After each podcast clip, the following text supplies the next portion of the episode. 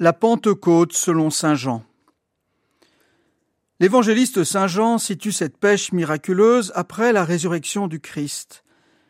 L'épisode est lu et commenté dans les églises durant le temps liturgique des cinquante jours après Pâques, période culminant à la fête de la Pentecôte, où se revit chaque année l'actualité de la fondation de l'Église par le don de l'Esprit Saint aux disciples. Les actes des apôtres nous rapportent cette scène prodigieuse lorsque des flammes de feu se répandirent sur la première communauté chrétienne, lui donnant d'annoncer le Christ en toute langue aux nations rassemblées à Jérusalem pour la fête.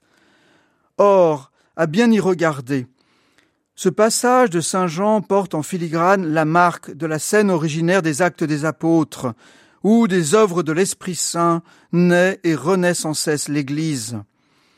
Il y a bien sûr la fécondité inouïe de cette pêche, signe de l'esprit créateur.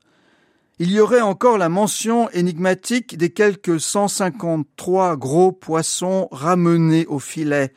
Car pourquoi 153 Aussi bon lecteur des Écritures que doué en arithmétique, Saint Augustin relève que le récit des actes des apôtres nomme dix-sept peuples ou groupes humains témoins à Jérusalem du don de l'Esprit. Leur énumération symbolise la totalité du monde connu alors. Or 153 correspond exactement à la somme des nombres entre 1 et 17.